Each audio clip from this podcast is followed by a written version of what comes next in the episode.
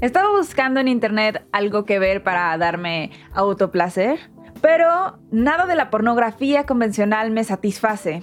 Estoy harta de que las representaciones sexoafectivas estén condicionadas bajo la mirada masculina. Fue hasta que vi un video donde era la chica quien llevaba la cámara y me compartía desde sus ojos, desde su intimidad, cómo es tener relaciones con su pareja.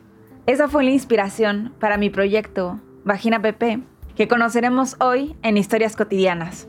Soy Mayela Rodríguez, estudiante de artes visuales.